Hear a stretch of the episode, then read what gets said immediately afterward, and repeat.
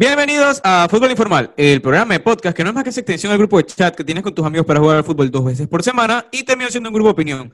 El día de hoy me encuentro con el Carx José Cargiulo, Miguel La Bomba Mayo, Rafael Bruno Rafi y su servidor Estefano Bruno ST. Como podrán notar, hoy hubo alternación, eh, alternación de nombres a la hora de hacer la presentación. No tienen nada, la verdad, eh, distintivo ni, ni ningún porqué. Así que saludos y seguimos. En las noticias para que vean que, esto no está grabado. Así es, así es. Esto es a vivo, a vivo. Y en las noticias del día tenemos que Royston Drente, eh, conocido jugador holandés que fue lateral del Real Madrid, es jugador oficial del Murcia. Interesante. El otro, la otra noticia es que Cristiano Ronaldo llegó a ser el mayor goleador, empatado claramente con 754 goles. Eh, y lo más posible es que vaya a romper ese récord, la verdad un gran jugador, ¿no, Carx? Sí, pero escucho dolor en tus palabras cuando lo dices. Dígalo bien, porque si fuera Messi, aquí tiras hasta fuegos artificiales, bombos y platillos y todo. Pero como es Cristiano, Cristiano Ronaldo, ahí sí te duele, compadre, ¿ah? No voy a decir nombre, no voy a decir nombre, pero hay alguien aquí de este podcast que dice que Cristiano Ronaldo es un delantero promedio. Bueno, seguimos con los temas del día de hoy. Vamos con España, porque la suerte y el y el antítesis, el rival de Cristiano, vuelven a sonreír, que es Lionel Messi y el Barcelona. 4-0, doblete de Messi, doblete de Antoine Griezmann. Eh, quisiera saber, Rafi, ¿será que Kuman encontró el antídoto? Eh, ¿Griezmann le vino bien estar sentado un par de partidos o crees que esto sea algo de irregularidad nada más? Oiga, muy buenas a todos, espero que estén bien. Yo sí, la verdad que estoy bastante bien porque creo que es la primera vez que vengo este podcast con buenas sensaciones este Barcelona, porque luego de la pandemia que fue que creamos esto, el Barcelona creo que no lanzaba tres partidos seguidos ganando. Este, y bueno, es, estos buenos partidos me parece que van de la mano por tres principales razones. La primera es que Kuman ya tiene su 11, tiene su 4-3-3 bien establecido y ya cambió el 4-3-1 habitual. Este, un poco diferente es que con el doble pivote, eh, Busquets juega un poco más atrasado, De Jong tiene un poco más de llegada, Pedri juega más ofensivo y Messi juega, por decirlo así, es falso 9, lo que crea un, un área en donde Pedri y Messi se, eh, o sea, están prácticamente en la misma área, disculpa, y eso hace que los defensas tengan que salir porque no puedes tener algunos de estos jugadores con el balón porque de peligro te crea porque te crea. Entonces, al jalar la marca, ahí puede entrar el que no tenga balón de los dos, inclusive los dos volantes, que, que son los extremos que son de Dembélé y Griezmann, y al entrar ellos dos también puede entrar, jalan a, los laterales y entran los laterales de Barcelona, de Barcelona ya sea Sergio Nodes y Jordi Alba. El segundo punto es que ha mejorado mucho individualmente los jugadores como De Jong, Busquets, Griezmann,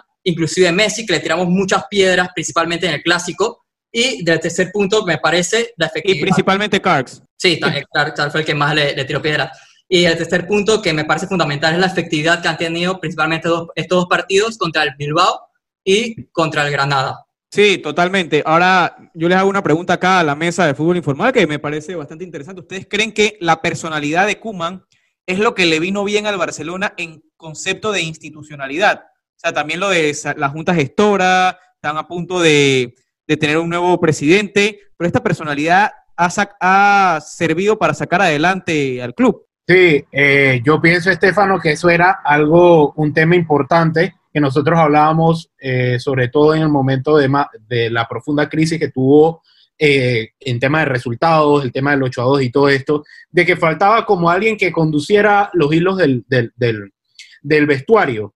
Ok, no creo que Kuman ya haya superado al 100%, podamos decir, wow, cómo ha manejado el vestuario ya, pero siento que ya hay como una leve tendencia y una guía por, saber por dónde se está encaminando este Barcelona y por dónde los jugadores más o menos se están adaptando, porque los últimos resultados lo están avalando, casi tres victorias seguidas, la última creo que es la que más llama la atención, porque de por sí ya están a tres puntos del Madrid, ya se le ve a un Barcelona que está jugando algo, que está demostrando un nivel de fútbol y que ya hay esas conexiones y esas chispas entre diferentes jugadores que te dejan, te dan a pensar de que el Barcelona está ya por un buen camino y por un camino en el que puede encontrar diferentes resultados. Esas conexiones entre Griezmann, eh, Pedri y Messi pueden ser eh, el camino hacia, hacia el Barcelona pueda sacar unos buenos resultados. Sí, yo creo que la parte buena de la mano de Ronald Koeman en la plantilla del Barcelona se está empezando a ver tal cual,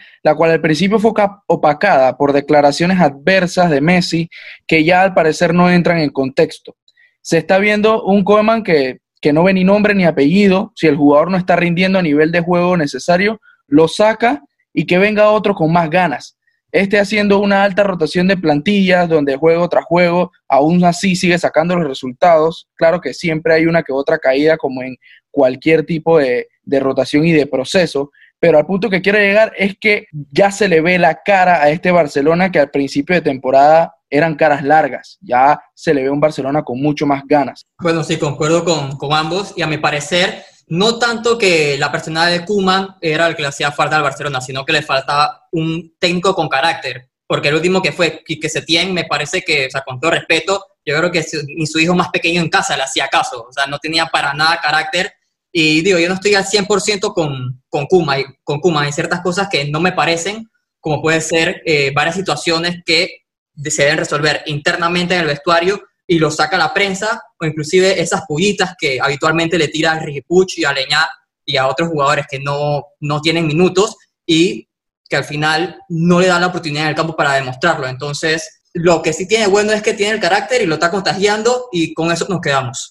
Bueno, y ahora nos pasamos al, al rival del Barça, que es el Real Madrid, que pinchó en Pamplona 0-0 contra un Osasuna que no jugó mal el partido, pero creo que resaltó más por las condiciones del mismo. Y ahora yo les pregunto, eh, ¿Creen que fue justo haber jugado con la cancha como estaba, con el clima del que se quejó Zidane y algunos jugadores? Bueno, al final, digo, nada que decir con respecto al partido. El Madrid en realidad no jugó mal porque así lo fue, jugó, jugó bien, simplemente no se dieron las ocasiones. Eh, dos goles anulados, bien anulados. El Osasuna, como tú bien lo dices, eh, la planteó bien y, y, sacó el resultado, pero lo que yo pienso acerca de las condiciones, a pesar de que obviamente le afectan a ambas escuadras, más que afectarle más a uno que a otro, yo pienso que las reducen al mismo nivel, o sea, como que los equiparan, porque son adversidades a las que ni uno de los dos equipos está acostumbrados a, tener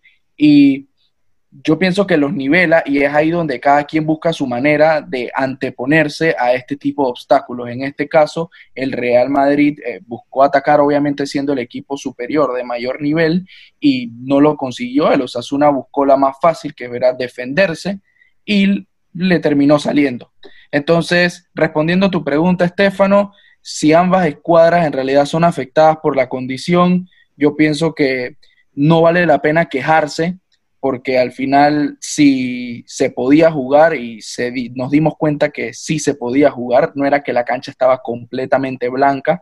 Durante el primer tiempo sí hubo una tormenta bastante severa, pero en el segundo tiempo cesó y ni así el Real Madrid pudo sacar el resultado, así que pienso que en este caso las excusas no son del todo válidas. Increíble bomba, la verdad que aplauso para ti porque o le doy un retweet a todo lo que dijiste, pero a mi parecer el Real Madrid no jugó bien. Si tiras una vez al arco en todo el partido, me parece que no juegas bien y creo que hay que exigirle más a ciertos jugadores, como lo puede ser Hazard, Isco, que entró de cambio, y Odegar, que Odegar al principio de la temporada venía siendo titular con minutos importantes, pero luego de la lesión desapareció prácticamente. Y el único que, que era el flujo al Madrid, por decirlo así, es Luka Modric. Y si Luka Modric no, está, no tiene un buen partido, el Madrid no tiene un flujo de atrás hacia adelante. No, sí, eh, yo me voy más por las palabras que dijo Miguel. Me parece que el Madrid no, no, fue, un, no fue un mal partido. Se, hubo, hubo oportunidades, hubieron casi entre oportunidades claras, podemos decir cuatro o cinco, dejando por fuera los goles que anularon.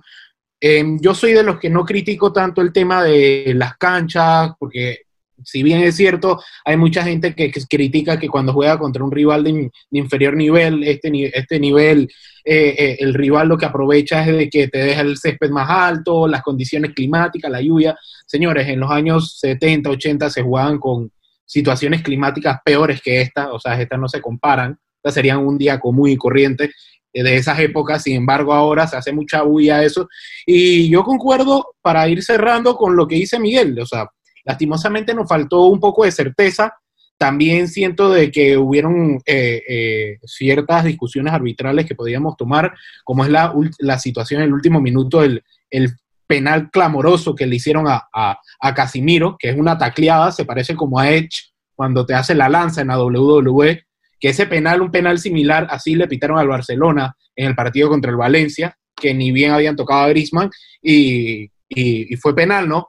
Pero más allá, redondando los, los, comentarios de Miguel, me parece que el Madrid lo que le faltó fue gol, eh, dos que tres jugadores eh, podían haber jugado mejor, pero es un partido apretado, las condiciones estaban apretadas y un 0 a 0 que, bueno, lastimosamente no pudimos sumar los tres puntos.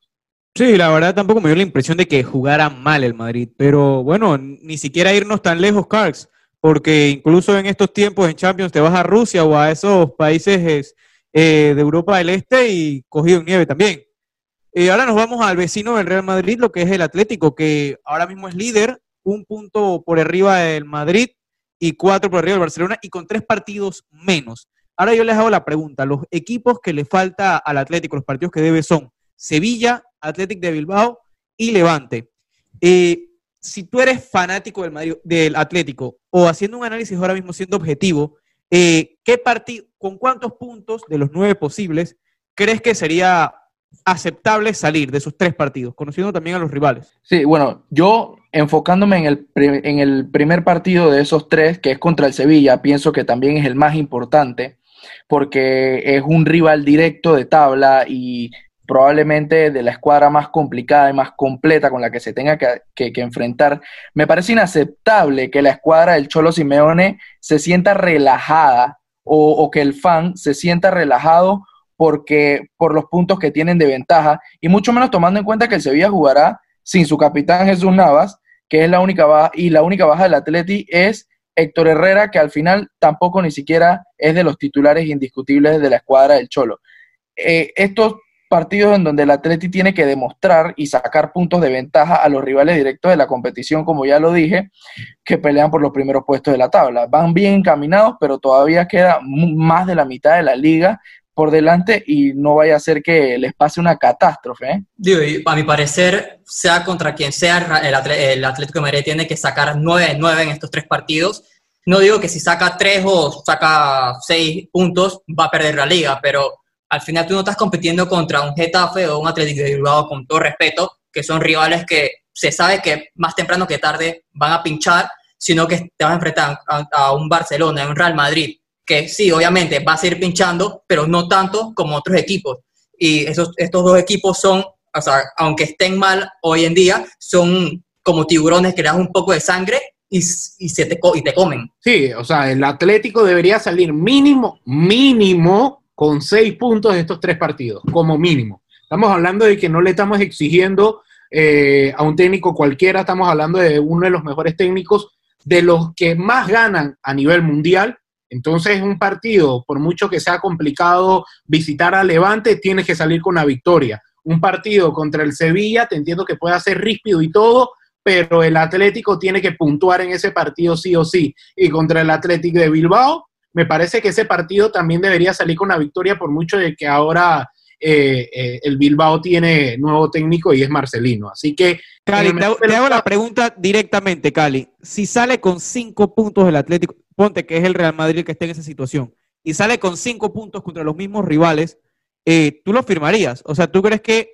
salir con cinco puntos empatando en Sevilla, ganándole a Levante y empatando con el Bilbao es buen resultado? Es que, o sea, vuelvo y te digo, también depende de la situación, porque si tú me estás hablando a mí de que tú vas a jugar contra un, un Athletic de Bilbao que está jugando mal, que por mucho que acaba de cambiar de técnico, o sea, tú deberías ganarle a ese Atlético de Bilbao, ya sea en Bilbao que estés jugando o en tu casa contra el Sevilla entiendo que los partidos son difíciles, pero también tienes que, eh, se, tiene que imponerse el que tú tienes una mejor escuadra y que tienes un mejor técnico. Y contra el Levante no hay mucho que objetar, o sea, te puede complicar, pero el partido lo tienes que sacar. Entonces, por eso es que te digo, te estoy dando un colchón de que de esos tres partidos puedas perder uno, ganes dos, en el mejor de los casos, pero ya debajo de seis me parece que siendo el, el cholo y bajo las condiciones que estamos, me, sería sacar, no sacarle provecho a toda la situación como está. Claro, claro. Bueno, ahora, ahora que hablas de situación y tal, y quiero ser bastante breve en este punto, es la Supercopa.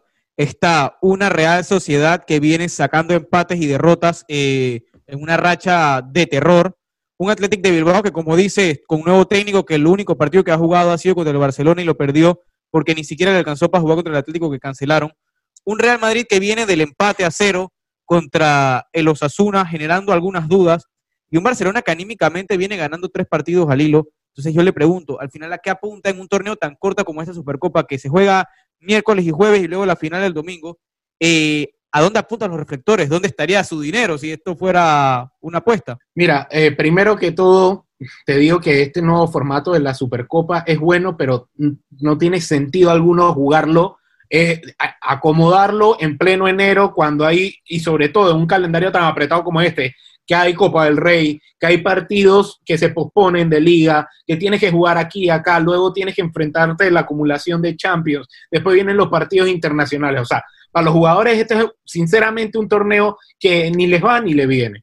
Pero bueno, ya que lo estamos tocando, eh, me parece que si tendría que decirte algo, me iría de nuevo con, los actuales campeones, con el Real Madrid. Me parece que con todo eso y que el Barcelona está subiendo de nivel, eh, te diría de que cuidado en alguno de esos partidos puede ser un partido de trampa ya que al Barça en estos partidos, aunque como vuelvo y recalco, viene de subidón con un mejor nivel futbolístico, estos partidos son de trampa y cuidado que una derrota ahí te complica y te da, te, te pone de nuevo en la realidad, como diría cualquiera. Pero sí, yo me iría con el Madrid. Siento que estos partidos lo que te complican es más, lo que te origina son sobrecargas de partidos y que se te pueda lesionar un jugador y te compliques el resto de la temporada. Sí, total, concuerdo con ese punto de Cargiulo que se va a crear mucha sobrecarga, por lo que el entrenador físico debe dar lo mejor de sí. Este, pero bueno, dando mi favorito me parece que es el Barcelona, pero el Athletic de Bilbao, eh, cuidadito porque viene una semana de descanso donde se, se está planificando bien este partido contra Real Madrid. Bueno, y ya que coincidimos, bueno, la verdad es que no mucho, como es usual en la mesa de fútbol informal, que no se coincida tanto teniendo madridista y del Barça. Y, bueno, hay que ser objetivo, la verdad es que me parece que el Barça es el favorito, aunque no, obviamente va a haber una final Madrid-Barcelona, no veo otra cosa. Ahora, bueno, el fútbol nos puede dar sorpresas. Nos vamos a la Premier, donde esperemos que el fútbol nos dé una sorpresa, porque sería muy bonito, la verdad. Un partido Liverpool contra Manchester United. Un partido duelo el primero contra el segundo, ambos con los mismos puntos, el Liverpool con un partido más. Eh, viendo un poco las estadísticas, diría que en los últimos cinco partidos de liga, el Liverpool ha ganado eh, tres, el, ha, habido dos empates y, y bueno, la verdad es que no le ha favorecido mucho al Manchester United estos partidos. La verdad es que solo ha metido un gol y el Liverpool 10, pero siempre va a ser un partido complicado, de pocos goles, y yo quisiera preguntarles qué porcentaje tiene cada uno y cuáles son las claves para que este partido lo pueda ganar el Manchester United, si hay alguna posibilidad. Sí, no, yo digo, ese te lo dices como si el Manchester United fuera un equipo de media tabla para abajo.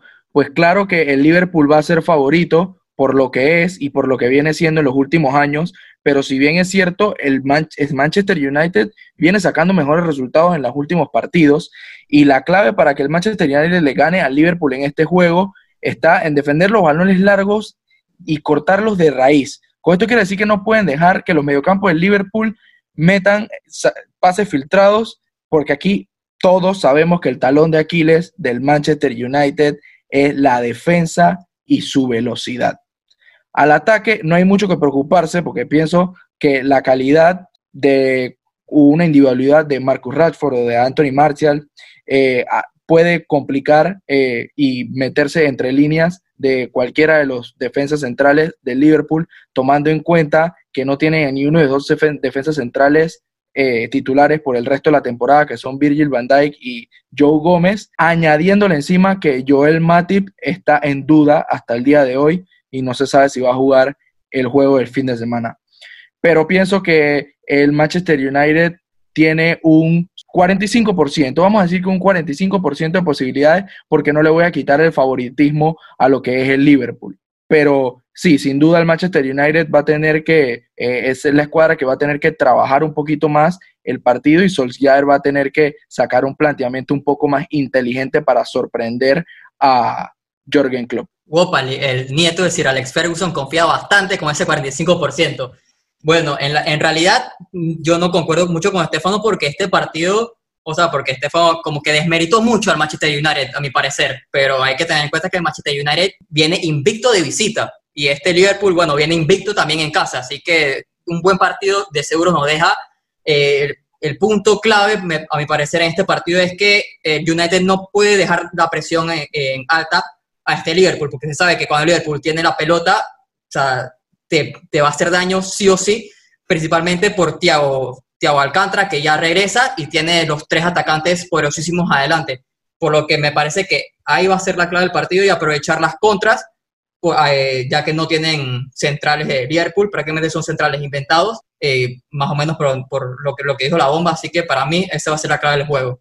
Bueno, y nos vamos sin duda a Italia, donde el panorama cada vez se pone más candela, la verdad. El Milan, que vuelve a ganar, luego de haber perdido también contra el contra la Juventus y se le va el invicto, está 40 puntos, 3 eh, por encima del Inter, que empató contra la Roma, que ojito con la Roma, 34 puntos a 6 del, líder y a lo callado y, con buen fútbol y buenos resultados está de tercero. Luego sigue la Juventus, que dos partidos, eh, tres partidos, perdón, enrachado. La verdad es que viene ahora el más complicado que le falta, que es contra el, contra el Inter de visita y luego descansa un partido leve contra el Boloña para después enfrentar al Napoli en el partido que deben. El Napoli Cards, la verdad es que dando la nota negativa que aunque ganaran el partido, no se le ve eh, argumentos para ganar los partidos con solvencia. Me parece que recurren al, a la agónica, al momento y genera más dudas que, que buen fútbol. Sí, mira, Estefano, y te lo digo sobre todo por el partido de la Spezia, que, lo vi y casi me da un derrame cuando vi el, penal que pitaron y luego la del segundo gol no me la creía. Pero te digo algo, es el mismo libreto en todas las derrotas del Napoli o los partidos que pincha. ¿Qué pasa? El Napoli genera un millón de ocasiones, porque la realidad es esa, generamos demasiadas ocasiones entre el Chucky Lozano, Lorenzo Insigne, generan para tirar para el aire, inclusive Zelinsky. El tema es que no concreta, no concretamos y entonces en algún error bobo de defensa te pitan un penal en contra, ya estás, te empatan el partido o está debajo del marcador y luego otro error bobo, pierdes el partido. Entonces, las derrotas contra, vamos a recapitular, derrotas contra el Sassuolo. El, el, el Napoli tuvo para irse el primer tiempo dos o tres goles arriba, sin embargo perdió el partido 2 a 0. Contra la Spezia fue lo mismo. El primer tiempo generamos 8, 10 ocasiones, que era para que nos fuéramos tranquilos. 3 a 0 y, y nos remontó el partido de la Spezia, que fue con un jugador menos. Y el partido contra el Udinese, otro error en defensa, un error infantil. Te empatan el partido y tienes que, como tú bien lo dices, apelar a la agónica. Entonces, eh, Gattuso lo, lo dice. ¿Qué, ¿Qué pasa con este equipo? Que este equipo genera y es el mismo sufrimiento. Entonces, una de dos, y lo dejé bien claro cuando perdimos ese partido. O Gatuso le busca eh, eh, poder solventar este, eh, esta falla de concentración que hay y poder marcar los goles, porque tienes a un Petagna que te marca goles.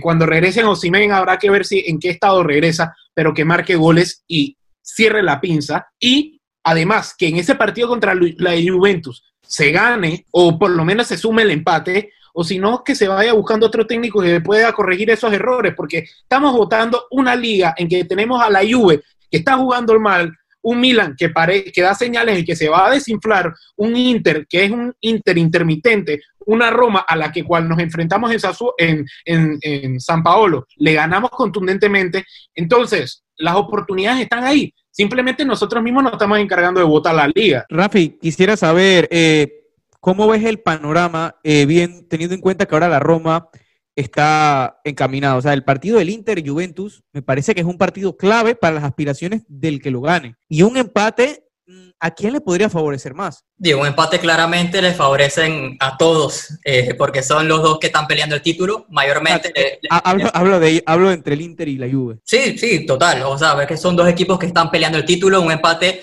le decía a los que están peleando el título, como puede ser el Milan principalmente, e o inclusive un Atalanta, una Lazio o una Roma. Eh, bueno, también el Napoli se, se puede colar por ahí, pero este partido Inter contra, contra la Juventus, la verdad que es un partido donde los dos equipos vienen, a mi parecer, mal. La Juventus viene dos, dos partidos ganando contra equipos bastante difíciles como es el Milan, le quitó el invicto al Milan, no, no lo mencionamos, pasó entre, entre semana, pero era un Milan desarmado, con muchas bajas, como lo veníamos diciendo, y contra Sassuolo, fue, fue, el Sassuolo le dio un baile a la Juventus. O sea, quedó 3 a 1 con un gol al 90, pero o sea, el Sassuolo tuvo más cerca de 2 a 2 que ese 3 a 1. Entonces, a mi parecer... Con un jugador menos. Sí, ajá, con varias también. sí, con varias bajas y con, con, con 10 jugadores. Entonces, esta Juventus, a mi parecer, es más nombre de jugadores que mismo fútbol. Digo, también tomando en cuenta de que el Sassuolo es un proceso ya bien trabajado desde la temporada pasada y esta Juventus es un proceso que comienza este año, pero el proceso, a mi parecer, todavía no comienza. Yo, sí, yo, interesante. Bomba, ¿qué yo, difiero, yo difiero un poquito con Rafi, eh, que dice que el, proceso aún no empieza. Yo, yo sí veo un, una Juve que mete jugadores de la banca y le resulta. Es más, no nos vamos tan lejos. El 3 a 1 contra el Milan. Salen los dos, estos son los cambios que le criticaron durísimo a Pirlo, apenas los hizo. Salen los dos participantes de los dos goles, que son Federico Chiesa con dos goles y Pablo Dybala con dos asistencias. Entran Kulusevski y Makini. Ambos participan. Kulusevski con asistencia y Makini con el tercer gol para ganar el partido. Entonces, Luego de esto se acaban las críticas y yo concluyo diciendo, Andrea Pirlo le ganó en planteamiento a Stefano Pioli y que me digas que el Milan ya tenía un proyecto mucho más avanzado que la Juventus, entonces me estás diciendo que esto es un fracaso de alto grave para, la, para el Milan. Porque digo, le, le, faltó, le faltó Zlatan en la delantera y si tú me dices que ese es, lo que le faltaba para el gol, no sé, porque el gol del Milan lo hizo el lateral. Miguel, pero o sea, el Milan solamente tenía un pivote de cuatro, tenía muchas lesiones, mucha gente con COVID. Entonces, digo, la, la Juventus fue superior al Milan, pero el, Milan jugó bien, a mi parecer, por las circunstancias. No fue un fracaso, pero yo no veo a esta Juventus en grandes cosas. Yo, por, qué, ¿por qué no, por qué no se habló de eso previo al partido cuando aquí en el podcast todos dijeron que el Milan máximo empataba, pero no iba a perder este juego porque este no era la vez donde iba a perder el invicto porque venía mucho mejor que la Juventus. Creo que fui yo. Pero mencione, no, ese fue el Cali, ese fue el Cali. Pero no, pero puede ser un 50 o 50. O sea, eh, eh, Miguel, como tú bien lo dices, eh, Pioli le superaron, le superaron la partida en los cambios. Los cambios fueron la diferencia del partido, porque hasta antes de hacer los cambios el partido estaba parejo. El Milan había apretado para el cierre del primer tiempo a la Juve, que Chesney tuvo que hacer dos o tres intervenciones eh, tremendas. Entonces, o sea, hay que ver las piezas 50 y 50. No, yo no lo veo como un fracaso total del, del Milan, porque si bien es cierto el Milan todavía sigue de primero, claro, se te acercan los, los rivales directos, pero eh, tampoco fue que el Milan tenía muchas bajas, como lo dijo Rafi. Sí, teniendo en cuenta también que Krunic, dio salió una noticia de Krunic justo el día del partido o el, día anterior. Eh, ahora nos vamos al segmento de los rumores de fichajes y hay bastantes rumores que se están moviendo en Europa. Entre esos, el primero es Rodrigo de el jugador argentino del Udinese. Se habla Juventus e Inter interesados. ¿Dónde lo ven eh, más a este Rodrigo de Paul, talentosísimo jugador del Udinese. A de Paul también lo menciona mucho en el Leeds de Bielsa, algo que nosotros comentamos desde el mercado de fichajes pasado.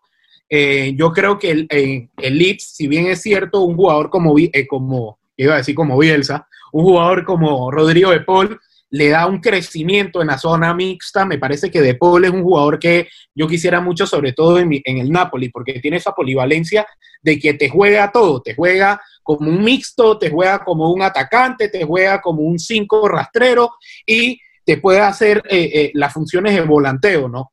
Entonces es un jugador que te puede jugar, por decirlo así, como ese, ese rombo en, toda la parte del mediocampo y es un jugador que cualquier equipo lo, puede tener. Sí, y el, el, tema también el Papu, que ha sonado desde ya mucho tiempo, parece que son diferencias irreconciliables se habla del Papu en el Inter y en el Milan. Uf, suenan muchos para el Inter, igual que para el PSG que tocaremos ahorita. Rafi, ¿dónde ves al Papu? Bueno, a mi parecer lo veo más, yo lo veía antes en el Milan, pero con la temporada de Chavenoglu me parece que le va a ir mejor en, este Inter.